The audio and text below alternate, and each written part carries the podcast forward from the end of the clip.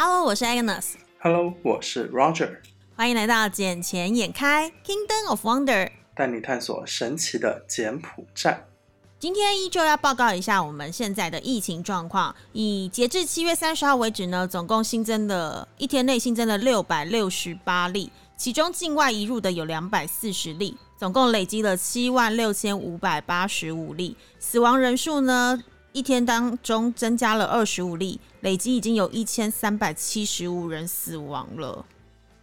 是啊，现在疫情是挺严重了，而且你知道吗？昨天昨天晚上吧，那个洪森总理又紧急下了通知，说我们又要开始宵禁了。然后现在晚上九点以后到凌晨三点的时候是都不能出门的状态，而且好像是连外送都不行。这么严重，所以柬埔寨那边现在是因为 Delta 的病毒就对了。对他把那一个跟泰国那一些接壤的省份全部都关闭了，就他们那一些人是不能出出省出城这样子。可是柬埔寨现在根据统计已经有七百一十万人接种过疫苗了，而且其中四百六十七万人已经完整接种两剂了。那是不是这代表着这个新的疫苗其实对于 Delta 病毒并没有有效的防御能力？是的，这个 Delta 病毒现在暂时没有任何一支疫苗可以对它起效果，所以这也是现在我们最担心的问题。因为 Delta 的传播速度其实是很快的，而且是很容易进行传播，但疫现在的疫苗对它是没有效果的。而且你有没有看最近那个东京不是在办奥运吗？然后东京办奥运，日本一天有一万人超过确诊呢。一天一万人确诊对，没错。然后我看这数字时，其实我还蛮讶异跟惊讶的，因为呃，之前的话，像台湾的话，一天几百人我就已经觉得很恐怖，可是日本是一天一万人。不过他们不是也没有开放观众到现场去那一个观赛吗？对啊，他们场内的话是没有让观众进去观赛，不过有一些场外的，比如说像什么三铁的啊，或者是自行车的，或者是路跑的一些比赛，其实沿路上都还有蛮多的日本观众为他们不管是自己国家的选手，或是其他国家选手来加油。所以呃，其实因为大家都会觉得这一次的东京奥运啊，原本应该是去年就应该举办，那因为疫情的关系延迟了整整一年的时间。那大家也因为疫情的关系就闷坏了，好不容易一个东京奥运是让大家有一个热血沸腾的时刻，所以大家其实都蜂拥而至到户外去，能够近距离的参与这个赛事。所以这也可能是日本为什么现在就是突然之间又大爆发了一次那个确诊感染的问题。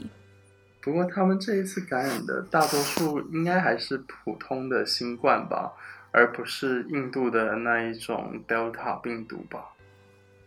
这个我就没有去细查那个资料嘞。不过因为呃，你知道现在 Delta 病毒其实在全世界都肆虐，不管在美国、日本，或者是比如说像柬埔寨这边都一样。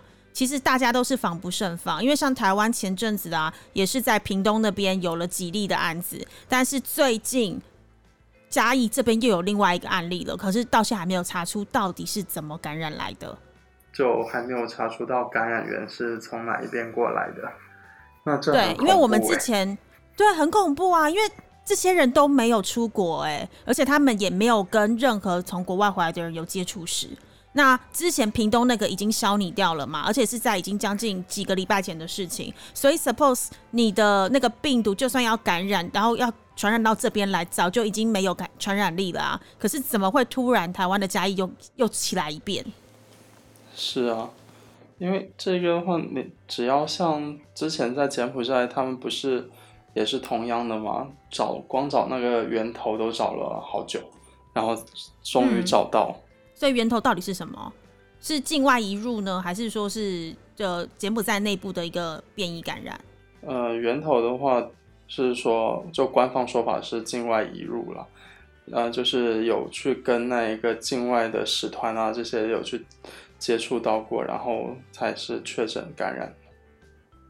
嗯，所以现在有宵禁的这个再兴起，就是等于是呃乱世要用重点，希望就是严格用这样的方式，能够来遏制 Delta 病毒的再次传播跟感染。而且我记得我最近有看到新闻是说，金边的警察局长他也就是有出来宣告，是说现在外出的民众，不管是以哪一种方式在外面，比如说你是开车啦，你是走路啦，或者是你是呃坐嘟嘟，只要你人在外面，就一律要强制佩戴口罩，否则就要依法开罚。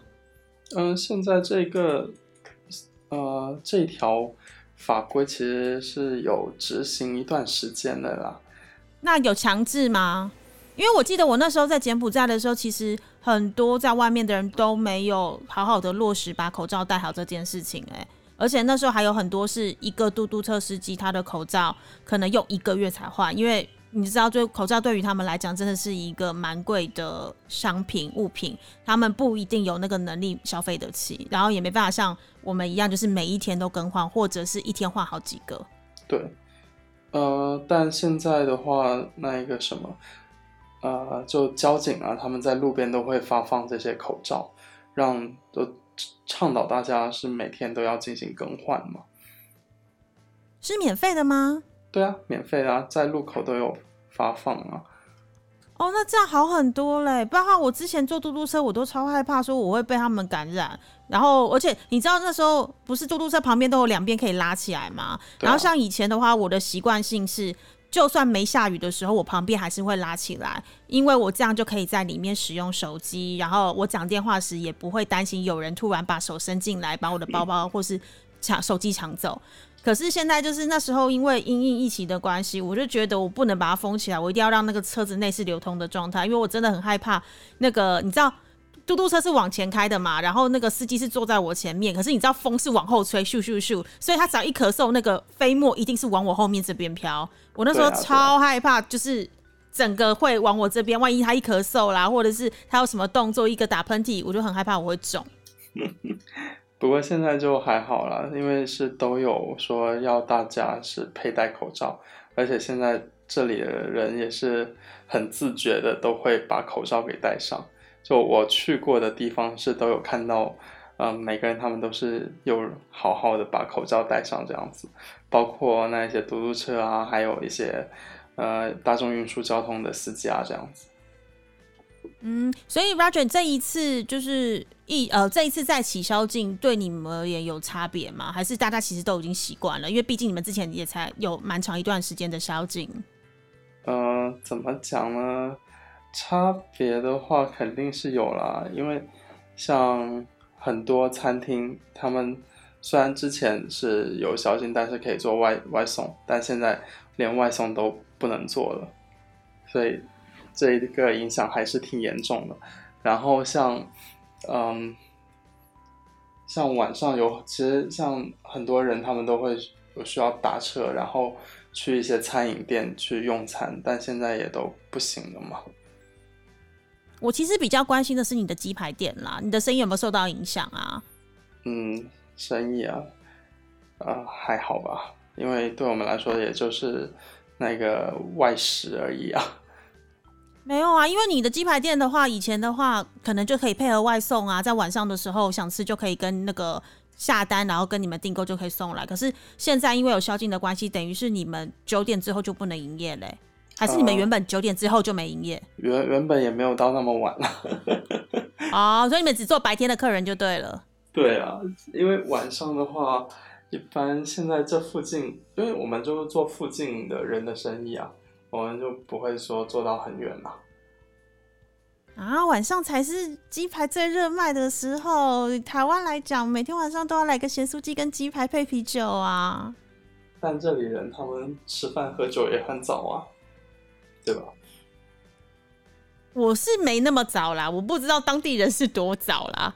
他他们挺早的啦，他们喝酒啊什么，就一般会早早。而且现在连现在还有禁酒令，所以这段时间也不能喝酒，也买不到酒。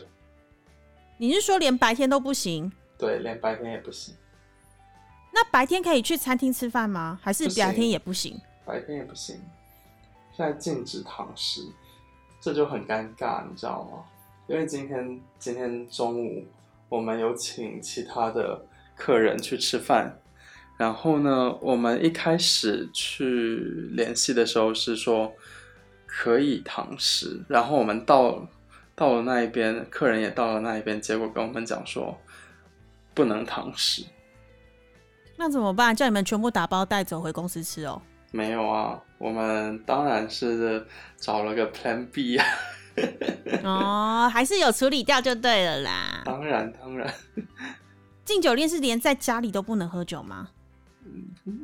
进酒令你买不到酒呀。那家里如果我原本就有酒的，我可不可以在家里自己喝？你知道在疫情防疫期间，对，你知道在家里面一个人啊，或者是跟家人一起没有酒，很奇怪哎，总是要放松一下心情的。因为你看，像台湾虽然最近疫情有控制得住，但是我们现在还是在于二级到三级之间之间的警戒，所以像我的部分的话，我也还没有正式的回到办公室去工作，因为我们都是 work from home 就可以了嘛。那在找好久了。哦，两个多月了，从五月十五到现在。你也有点爽啊。嗯，没有，就是跟你讲，就之前状况，就是 work from home 有它的好处在，比如说我可以不用化妆，然后我可以在家里的时间比较长一点，也不用省去了那个停车费跟交通往返的这个花费的时间。但是该做的事情并没有少，然后公司的目标还是要达成啊，然后该交出去的报告还是得交，所以只是让我的时间能够重新分配。那只是我的同事会比较惨一点点，因为像我自己的话，我就现在一个人住嘛。那我公司交代的事情，我就能好好的完成。但是我同事是他还有呃家人啊，有小孩。然后因为之前台湾那个整个禁止的时间的话，小朋友都不能去上课。那他的小孩刚好一个是幼稚园，一个是国小，两个都关在家里，他整个人快崩溃，因为。小朋友在旁边吵，你根本就没办法好好的工作。一下要干嘛？就爸爸帮我什么？爸爸帮我那个。然后他的太太又是银行行员，又不能不去工作，因为我们还是要维持正常的一些社会的运作。所以他就是每天在处于一个崩溃边缘，然后常常就会传讯给我讲说：“哎，跟老师，现在这些事要怎么处理？你可以帮我处理一下吗？”巴拉巴拉之类的事情，就很惨啊。因为所以我的工作量并没有。对啊，所以我的工作量并没有变得比较少啊，因为我必须要去 cover 到他的工作啊。你那边，我的水箱烧了，然后它刚好现在煮滚在响，就是我的水就刚好在烧，我就刚好烧出我没有水可以喝，我很渴哎，你知道吗？你你们是连出去买水都不行的吗？没有啊，就家里有滤水器啊，滤水器完之后。那个就直接烧水就可以喝哦。台湾的水，这我必须要讲到，台湾的水真的蛮干净的。然后尤其是台北市，其他县市我不敢讲，在台北市的水是真的水龙头拧开就可以喝的。是吗？是。然后只是我自己会习惯在家里在那个水龙头水管的地方再加装另外一个净水器，所以变成是我的水只要呃我的水只要就是从那个净水器出来的都可以直接生饮。那因为我习惯喝温热水，所以我还会再把水煮过。挺好的，因为像柬埔寨这一边的话，就算它你看到是比较知名品牌的矿泉水，但实际上它里面的微生物细菌啊，可能还是不达标的。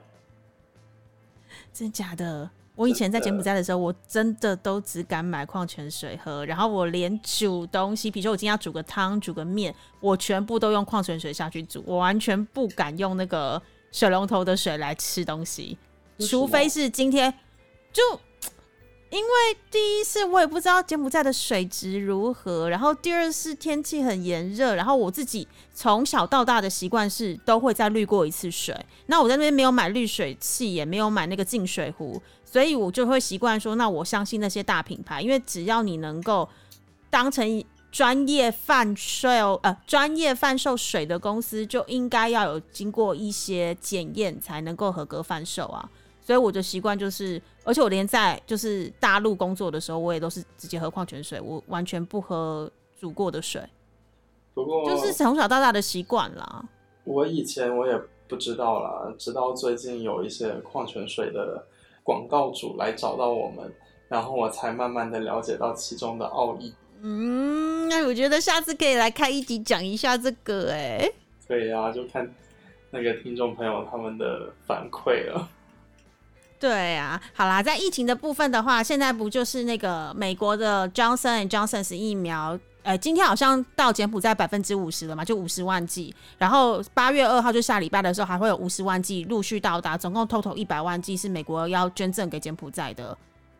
但你知道这一些疫苗其实它有效期只有到今年的九月份还是十月份吗？这个。没关系啊，因为像台湾现在拿到的疫苗，其实有效期都只有两个月到三个月，尤其是日本捐赠给我们的。但是无所谓，是因为你只要施打的够快，一天有几万人接种，那个超很快很快就用完了。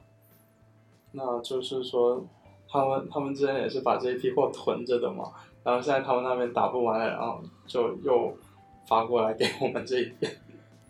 分享是一种美德，好不好？尤其是这是免费的东西，然后又是柬埔寨正需要的东西。你知道，你也知道柬埔寨的经济状况并不是这么的好。那相较于那些先进国家啦，那所以如果那些先进国家愿意伸出援手，然后来协助，呃，比如说东南亚的国家，或者是 even 台湾，台湾我们自己疫苗也是很缺的，大家愿意来帮助我们，不管是美国，不管是日本，我们其实都很欢迎。因为最重要的状况就是赶快施打完。疫苗有群体免疫之后，好好的把疫情控制下来，让大家得到了不要死亡，这是我觉得是目前防疫最重要的一个一个一个 point。但疫苗施打的情况，嗯，不知道。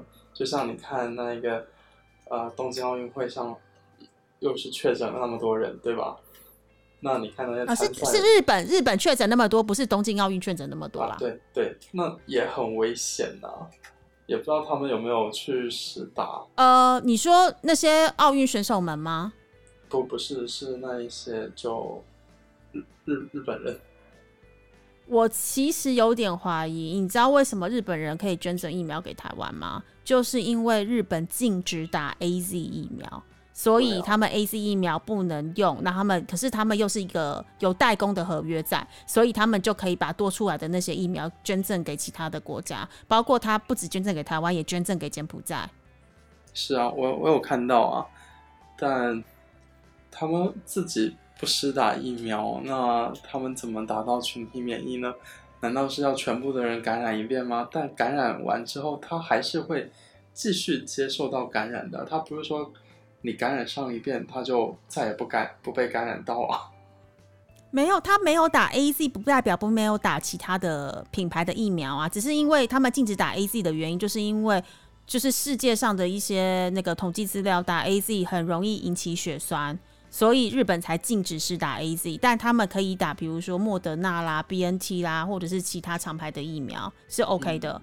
只是我没办法，我现在目前没有实际的数据说到底日本的施打率有多少，然后他们打的是哪一个厂牌。但是我相信，呃，日本人他们应该是也会是去尽量去做到群体免疫啦。因为像美国也是啊，美国为什么也可以把疫苗捐赠出来，就是因为他们太多疫苗了。然后一开始的时候不是那么多人愿意去施打，甚至于他们现在就是还有之前还寄出重呃就重赏，比如说你打了疫苗之后，我可以叫你去摸彩，可以去什么。呃，得大奖，或者是你打了疫苗之后，你就可以不用戴口罩，因为你知道美国人之前被口罩闷坏，他们觉得非常的不爽，因为他们觉得这样我们就不是一个 free 等的国家，没有人权。对啊，可是这这是一个自我保护的机制啊，像我现在一天，我至少。我只要一出门回来，我就是丢一个。那我只要一天出去个两三次，我就是换了三到四个口罩。哎，而且我都是戴好戴满哦。不，这不是费不费钱，是戴好戴满的问题。你要好不好保护好自己？而且我自己就是真的忍耐到，因为你知道台湾其实现在有很流行的东西，就是口罩支架。那柬埔寨最近也是很流行这个东西。对，但是我自己是觉得，因为我有朋友他们有在口罩里面放那个口罩支架，那我看了之后，我就真的问他说：“你最比较好呼吸，没错，但是你旁边就是脸颊两侧就不服帖嘞。”对。那这样子不是说病毒会从旁边跑进去，或者是你咳嗽时病毒也会从旁边溢出来啊？这个就要看喽，有时候戴着比较舒服一点嘛，对不对？就觉得只是在配合政策，在做一些我觉得没有好好防疫的事情。那我宁愿就是带好带满，就是好好的贴住我的脸颊，让我自己可以做到完整的防疫工作，然后不要去感染到任何的病毒。反正不管怎么样，做好自身防护是最重要的。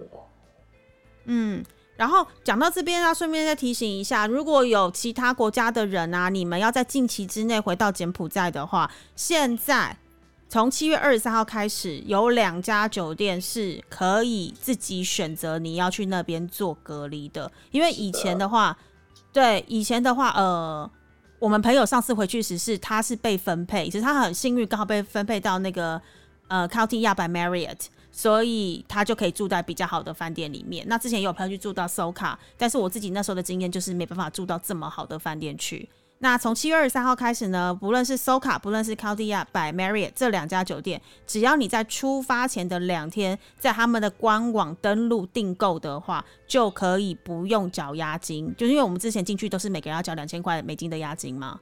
那现在的部分是你不需要，你只要有这两家的订房证明。你就可以确定，第一，你一定会住到这两家的其中一间；然后第二是，你不需要再把那个两千块押金交给那个银行端，就是在机场进去的那个银行，因为你知道后面要再退钱很麻烦，而且常常你都不知道你到底被收了什么钱。因为我们之前进去的时候，两千块进去，但是他会后面会莫名其妙多了一些名目来给你多收钱，比如说什么呃，每天有警察守在你门口要收。一一一一块美金，两块美金，或者对，或者是每天有人帮你量体温，量一次体温五块美金，我觉得这超扯的。量一次体温五块美金，我的天！对，那对他每天早上就把你叫下来哟，固定时间帮你叫到一楼去，然后你就帮你量个体温，然后你就回到房间去了，然后把你记录下来，然后十四天之后他就跟你收一天五块美金，好扯。很扯啊！我上次听到时，而且这个时候你都不知道你要付钱，你还想说哇，这酒店好好好关心我们的健康。结果是到你 check out 的时候，你要去银行，当初要呃存那个存你两千块定呃那个 deposit 的那个银行去把剩下的那个款项领出来的时候，才发现这个钱被扣掉了，然后你也拿不回来，因为他就告诉你使用者付费，你就是有量体温了，我就是得收你这笔钱。所以啊，我我是觉得，如果能提前知道说分配到哪一家，而且还不用交押金，其实也相当于交了押金啊，我自己可以做的更好嘛，对不对？对，而且你知道你每一笔钱花在哪里？是啊，我觉得这个很重要。我吃饭他才扣我钱呢，我不吃饭他也不会给我多收费啊。对啊，对啊，而且就是也不会莫名其妙被收一个什么水的费用、量体温费用，然后什么 security guard 的费用，这些都不会有。反正我自己是个人，因为我预计九月要回去嘛，所以如果我回去的时候，我会事先去上网登录，去选择这两家酒店的其中一间。你确定我要回来？我要回去啊，因为我的签证要到期啦。因为你知道，现在以台湾人的立场，台湾人现在还是。不太容易去拿到签证啦，因为之前有一些你知道政治的因素嘛。反正就是台湾人之前要去的话，听说价码是已经到了一千块美金，甚至更多。对，然后呃，因为现在也疫情期间没有落地签，所以你就只能全部办商务签证进去。那以往我们办商务签证在疫情之前才三十五块美金，但现在要求到一千块美金，因为它必须要送到越南，然后送到其他的国家去申办。以前的话，我们是可以透过香港这个渠道，就是香港的那个柬埔寨驻香港办事处，但因为一些因素的关系，所以这个渠道就被关闭掉，只能送到了胡志明市那边去。那我不知道是不是因为要什么样的流程、什么样的作业程序，导致他收到一千块美金以上。那我怎么算，我都一定要在我的签证到期之前，确保我能够进去，还有让我不要再花多花这个一千块美金的钱啊！你知道，就是一千美金再加隔离的两千五，这样就要三千美金嘞。是啊，很对啊，这样对于我的话，就是这个负担太重了，好不好？没有没有，你是富婆，不影响，不影响。不要这样子，我今天早上就是操作股票时，还有一点点小小的失误呢。因为你也知道，最近的股市。不是那么的稳。我我不玩股票，我不知道。来，姐姐告诉你，股票不是用来玩的，是用来投资，而且要选对方法来投资。哦，我可能对这方面比较笨拙吧。没关系，以后姐姐可以协助你，你也可以把你的就是钱，如果有想投资的意愿的话，你也可以交到我手上。哦，那顺便提醒一下，就是我们公司啊，在预计在今年的九月份的时候，就会在柬埔寨推出第一支的基金挂牌上市，这也是全柬埔寨第一个要基金挂牌上市的公司。你这算在打广告吗？没有，我只是跟大家聊一聊我最近的工作状况，然后还有就是我最近到底在忙什么。因为我就跟你讲，我 work from home，其实我的工作量并没有减低，因为我们最近就是真的在呃，不管在台湾，不管在柬埔寨那边，都在努力着在进行一些公司预计要做的事情。那我们现在是一直在跟政府部门好好的沟通，然后也让他们知道我们未来要做的计划。那以往来讲的话，呃，柬埔寨这边上目前上市的公司就是七家嘛，然后再加一家那个呃新贵版，就是那个成长版的那家公司要上市，然后还有就是一些债券发行，但是从来都没有基金上市过。是的，所以对，所以这也是我最近在忙，我们要做第一家，而且我们也是全柬埔寨第一家以投资银行为主的证券商。听起来感觉很牛逼的样子。对对对，所以之后就是有再更多一点的消息，或者是如果大家有兴趣的话，其实可以透过我们节目来跟我联系，然后我可以再把一些这个基金的相关资讯再分享给大家。好的呀，好，我觉得改天我们可以那个再再做一期关于说，OK 有哪一些证券觉得比较可行、比较好投资的。嗯，顺便也跟我聊一聊，看看哪一些可以投。可以投的，我一定会告诉你，请你投我们家，因为我们家绝对是最专业。然后再来是呃，我们的包装或者是我们挑选的标的，一定是经过深思熟虑跟专家来评鉴过，我们才会挑选进来。OK，因为我最近也有在跟我们同事。在谈你关于你们公司的一些事情，就觉得嗯，这家公司不错，不错。嗯，因为我们其实不管是我们的执行长啦，或者是呃我们公司的一些股东们，其实，在柬埔寨，还有在两岸三地，还有在全世界，其实都是相当有经验的。那我们的目标其实放得很长远，那我们也非常看好柬埔寨这一个。不论你说的是股票市场，或是资本市场，或甚至于为柬埔寨未来的发展，其实我们都是非常非常的看好。这也是为什么我们会想要在柬埔寨这边成立券商，然后甚至是以投资银行的形态来运营这家公司。我觉得东西听起来在柬埔寨就是很新颖的一种形态。其实也刚好是因为柬埔寨，呃。开始要到了一个资本市场的一个成熟时期了，因为你知道，只要人均超过两千块美金，那这一个国家的资本市场就会开始的动。那刚好柬埔寨现在是落在一千多美一千多要两千美金这个跨门槛的路上。那我们相信，就是包括现在的基础建设慢慢的建筑好，然后二零二三年的那个东南亚运动会能够顺利办成的话，其实柬埔寨的未来是大有可期的。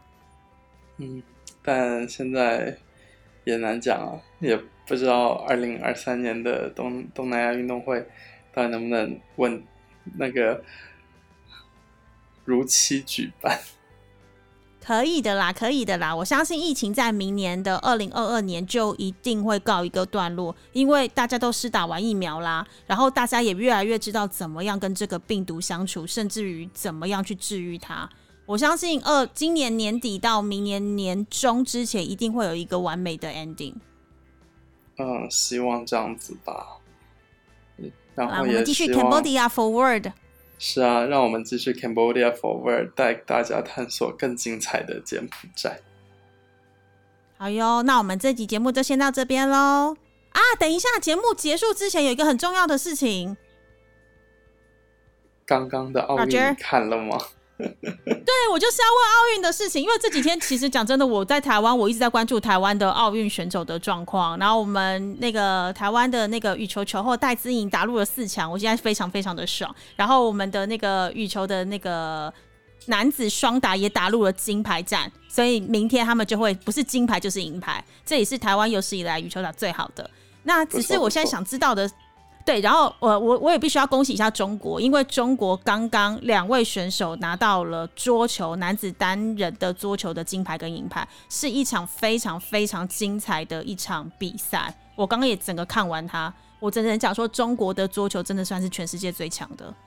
我们的羽球也是很强啊，像我的校友已经拿到了金牌了。哦，真的？哦？对啊。是单打还是双打还是混双？混双哦，混打混打混打的。嗯，混双冠军。所以混打的，哇，这么厉害！嗯，而且在奥运奥运现场举起了我们的校旗，就我们学校的旗帜。啊，那你一定觉得很与有容焉，超感动的。对啊，因为我们今天在那个校友群里面看到，就很感动，很激动。嗯，很厉害。我真的觉得奥运是一个运动员的最高殿堂，能够在里面，不管怎么讲，不管你是得第几名啊，其实都是一个很棒的荣耀。是啊，因为你是跟全世界最顶尖的运动选手们一同竞争。但你知道柬埔寨这一次的比赛情况吗？你有了解？我不知道啊，我很关心啊。可是我你知道，就是我人在台湾，我真的查不到什么相关资讯，然后我也看不懂简文，然后我有试着用中文的去查，或者是英文句子去查，可是都没有什么结果。所以我现在只是一直在期待着说，那两位游泳选手到底现在成绩如何？他们有没有顺利的晋级了？呃，现在还他们的话还在小组赛啊，然后今天是刚比完啊第一轮。然后那一个我们的女女选手的话，她是参加了五十米自由泳嘛，然后她在小组赛是排到了第三这样子。然后我们男子五十米自由泳的话是排到了第小组第四。所以这样可以顺利晋级吗？呃，这个还他他们是算晋级了，不过还没有出现。哦，所以等于是已经有顺利晋级，然后可是。可能再看下一次的成绩如何，才知道说有没有进什么八强或四强之类的。对对对，啊，好期待！希望柬埔寨的选手能够加油，能够为柬埔寨夺得一面奖牌啊，两面啦，两面，因为两个选手嘛，希望能得到两面奖牌。但我看了他们的游泳数据，其实有的没有那么的快。但怎么样都比你知道有有一你知道有一个国家，他们派了一个游泳选手来，现在游泳选手去年他开始训练游泳，然后是目前奥运史上最慢泳速的一个选手。这个我们是要抱以一种鼓励的心态去鼓励他们来参加这一个奥运赛事。他他是肩负着国家的使命，而且那个国家本来就不兴盛游泳这个项目，因为每个国家都有每个国家的强项。比如说以中国来讲，可能很强的就是桌球，很难有人打败他们。然后比如说以台湾来讲，最近啦，最近台湾很强的是羽球，嗯，对。然后桌球慢慢也有一个小天才，就是昨天昨天呃，今天就是有进四强，但是今天就是不胜落败了，所以是第四名。但是他才十九岁，他已经也非常厉害，而且中国的选手也特别的，就是有指出是说他是一个值得尊敬的对手。十九岁，未来可期呀！对，真的未来可期。所以我们也希望柬埔寨的这两位选手，呃，一男一女，对不对？对，哎，其实还有一位是跑马拉松、跑田径，还蛮。你上次不是跟你上次不是跟我讲只有两位选手？对，消息有误嘛？哦，所以总共来七个里面，只有三个是选手就对了。对对对对对。哦，所以四剩下四个人是来陪衬的，或是教练登机。哦，打酱油的是教练啦，教练，你知道他们也需要教练的，要陪练。对对对，所以等于是现在是一个田径选手加两个是游泳选手。那我知道田径还没比，因为台湾的田径选手前天才出发去日本。所以田径的项目，对台湾的田径选手前天才去，因为目前田径的项目是比较靠后后面为生的。前面什么桌球打完了嘛，羽球打完了，游泳有部分的比赛比完了，然后台湾还有其他什么项目啊？呃，拳击，拳击也比到一半了。哦，这样子。对，然后什么划船、自行车，好像那些都比过。然后滑板已经比完了，滑板这次是日本的一个非常非常年轻的十三岁的选手夺了金牌，我觉得这个超屌的。十三岁，对，然后你十三岁在干嘛？还在妈妈两块，我要买牛奶之类的。他已经拿到奥运的金牌，真的非常的厉害，有点羡慕。对，总之总之总之，就是希望柬埔寨的三位选手都能够为国争光，好好的得了金奖牌回来。那只要尽全力了，冲刺就对了，剩下都不要多想。对，反正只要尽力了都无所谓了，其他的都不是什么大事。对得起自己就好，对得起自己就好，对得起自己，对得起国家。嗯，那我们今天的节目就先到这里喽。嗯。那我们下期再见，拜拜。OK，拜拜。